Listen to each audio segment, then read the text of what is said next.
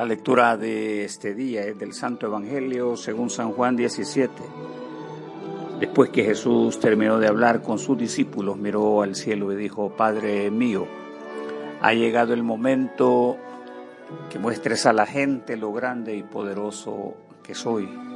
De este modo yo también les mostraré lo grandioso y maravilloso que eres tú.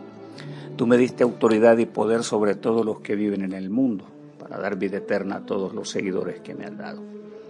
Esta vida eterna la reciben cuando creen en ti y en mí.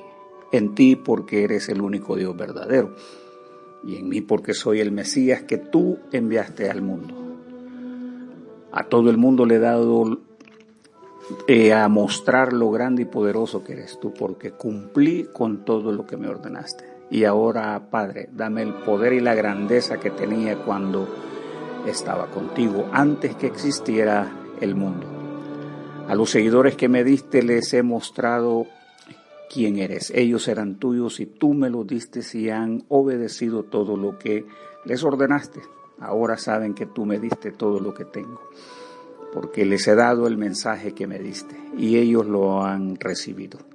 Saben que tú me enviaste y lo han creído. Yo te ruego por ellos, no pido por la gente que no me acepta y que solo piensa en las cosas de este mundo. Más bien, pido por los seguidores que me diste y que son tuyos. Todo lo que tengo es tuyo y todo lo que tú tienes es mío. Y en todo esto se muestra lo grande y poderoso que soy.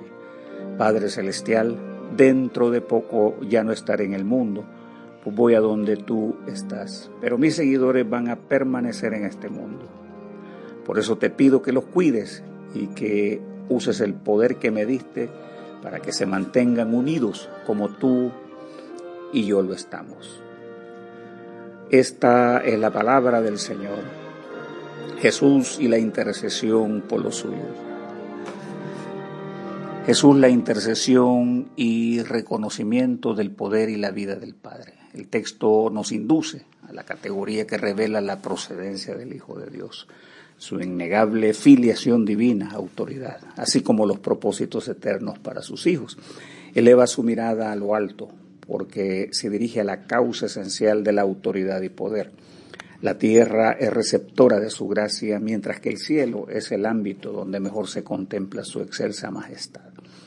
Además, desde el estrado celestial emana la vida que esta tierra herida y moribunda requiere para su restauración. El Maestro ofrece un ejemplo sincero de dependencia. Por sus palabras, resulta imposible un mundo donde haya indiferencia con su creador y sustentador. Con acierto el apóstol dice de Cristo, por medio de él Dios creó todo lo que hay en el cielo y en la tierra, lo que puede verse y lo que no se puede ver, también los espíritus poderosos que tienen dominio y autoridad. En pocas palabras, Dios creó todo por medio de Cristo y para Cristo. En su oración revela al único y auténtico Dios, fuente de toda autoridad y poder. No debemos pensar equivocadamente que la fuerza que el hombre ostenta y con la que aflige a los pueblos es producto de su capacidad innata, que el temor con que azota a los débiles es obra de su portento y facultades propias. Más bien hemos de entenderlo como alguien que ha recibido poder de una autoridad superior que a menudo no reconoce las palabras dichas a Poncio, el procurador romano, quien tenía facultad para impartir justicia, quitar y ofrecer la vida. Jesús le dice, no tendrías ningún poder sobre mí si Dios no te lo hubiera dado. El hombre que me entregó es más culpable de este pecado que tú. No solo cuestiona la fuente de su poder, sino añade su responsabilidad y anticipa la consecuencia de la justicia que recaerá y que nada podrá detenerla, una justicia que procede del tribunal de Dios, al cual todo hombre deberá rendir cuentas. Su intercesión ilustra a sus hijos la plenitud que respalda nuestra fe y al enviado al mundo para darlo a conocer a este mundo el cual tiene dificultades para ver al Dios verdadero. Al maestro y doctor Nicodemos se le es dicho, puedo asegurarte que si una persona no nace de nuevo no podrá ver el reino de Dios. Hoy el hombre es invitado a reconocer esa fuente de autoridad y al Dios que el Mesías vino a dar a conocer. Jesús, mesianismo que da a conocer al Padre. La misión del Hijo de Dios es cumplida y mediante la oración rinde sus palabras afirmando la inmensa tarea de mostrar al mundo la realidad viviente del Dios, creador y redentor del universo. Declara en sus expresiones evocando el poder, la gloria, su ilimitada grandeza, la cual compartía antes de su encarnación. Recuerda para constancia nuestra, cuando el mundo no existía. También evoca en su confianza con el Padre la restitución del estatus al que voluntariamente renunció cuando se ofreció en rescate del hombre y la creación, según lo afirma el apóstol, que aunque Cristo siempre fue igual a Dios, no insistió en esa igualdad. Por el contrario, renunció a esa igualdad y se hizo igual a nosotros, haciéndose esclavo de todos. Sus seguidores le han creído, esa es su afirmación. Han creído que es un Mesías verdadero escucharon las advertencias de estar atentos a esos falsos mesías que aparecerían después de su partida. El evangelista Mateo dice, no se dejen engañar, porque vendrán muchos y se harán pasar por mí. Y le dirán a la gente, yo soy el Mesías. Van a usar mi nombre y lograrán engañar a muchos. La historia nos hace recordar la acogida que el pueblo judío en distintas partes y en momentos de crisis abrazan los diferentes brotes mesiánicos y resultaron parte de este engaño. Las huellas de este hecho ocurrieron allá por los años 1626, cuando en Turquía eh, Tesbi creyeron en sus milagros narrados por su profeta Natán de Gaza.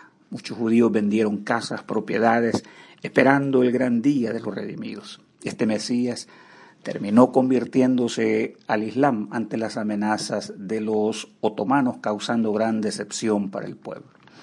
En el 132 ocurre la rebelión de Bar Kokhba, quien fue apoyado por el rabino Gran Akiva. Culmina con la muerte de cerca de 100.000 judíos y la destrucción de Palestina.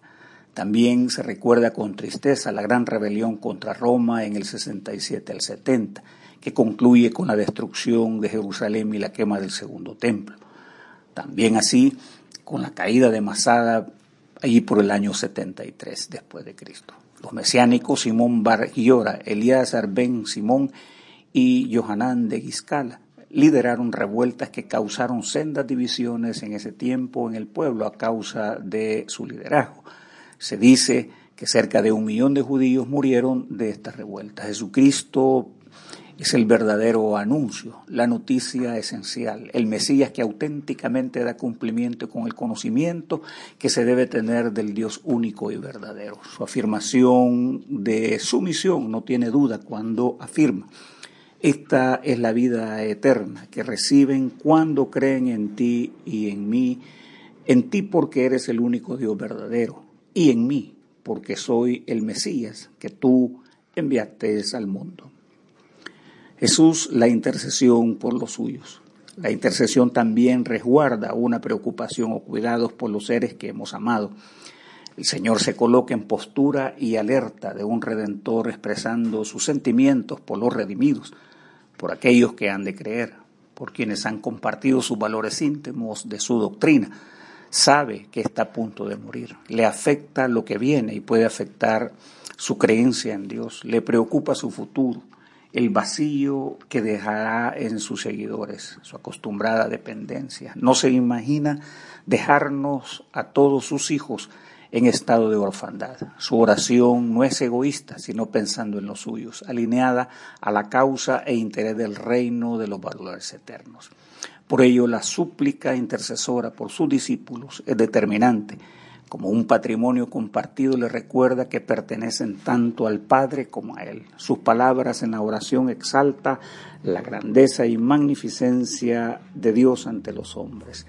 En él no hay ápice de variante en su propósito. El ejemplar modelo apostólico destaca la incansable tarea en favor de los hombres y su constante mediación por medio de la oración dirigida al Padre escribiéndole a Timoteo, le manifiesta, siempre que elevo mi oración, ya sea de día o de noche, te recuerdo y doy gracias a Dios por ti, como invitándonos a no olvidar a quienes han creído, los que militaron en las filas del Evangelio hace mucho tiempo y ya no están con nosotros, a quienes ya no vemos, aquellos que emigraron, los que compartieron sus alegrías y tristezas, a todos los que nuestra memoria evoca y con seguridad requieren de nuestra intercesión ante Dios. En el siglo V, Cirilo de Alejandría decía que el nombre del Padre era más apropiado en nuestra relación con la deidad, porque este es un nombre de dignidad y significa una propiedad sustancial. Decir Dios es decir Señor del universo. Pero el nombre de Padre precisa la propiedad de la persona. Quiere decir que Él es quien engendra, nos hace familiarizarnos también como hijo, y así como Jesús y el Padre son uno, nosotros nos sentimos y somos parte de esta unidad redimida, decía San Cirilo. Así que el mismo Hijo nos enseña a acercarnos al Padre diciendo, mi Padre y yo somos uno solo. Además dice que ese Dios Padre ha manifestado la autoridad del Hijo para ofrecer verdadera nutrición al hombre. Hermanos, el apóstol nos confirma que Cristo es el primero en todo. Lo señala como el camino que conduce a la vida perdurable. Declara que Él es la puerta de ingreso al reino del Padre. Jesús es la primicia de todos nuestros bienes es el paso de la muerte a la vida, de la corrupción a la incorrupción, en nuestro rescate del reino de las tinieblas a la debilidad, a la fortaleza, de la esclavitud a la adopción de los hijos de Dios, de la vergüenza y la ignominia al honor y la gloria. Su intercesión implica que al ir al lado del Padre sigue en el cumplimiento de sus propósitos de ser un mediador que intercede por nosotros mediante el auxilio nuestro inmediato del Espíritu Santo, quien nos acompaña y consuela cada día hasta la consumación de los tiempos. Oremos. Oh Dios, Rey de la Gloria, que con gran triunfo exaltaste a tu único Hijo Jesucristo, a tu reino celestial no nos dejes desconsolados. Envíanos tu intercesor al Espíritu Santo para fortalecernos y exaltarnos al mismo lugar donde nuestro Salvador Cristo nos ha precedido. Quien vive y reina contigo y el Espíritu Santo, un solo Dios, en gloria eterna. Amén. Por tanto, al Rey de los siglos, inmortal, invisible, al único y sabio Dios, sea honor y gloria por los siglos de los siglos. Amén.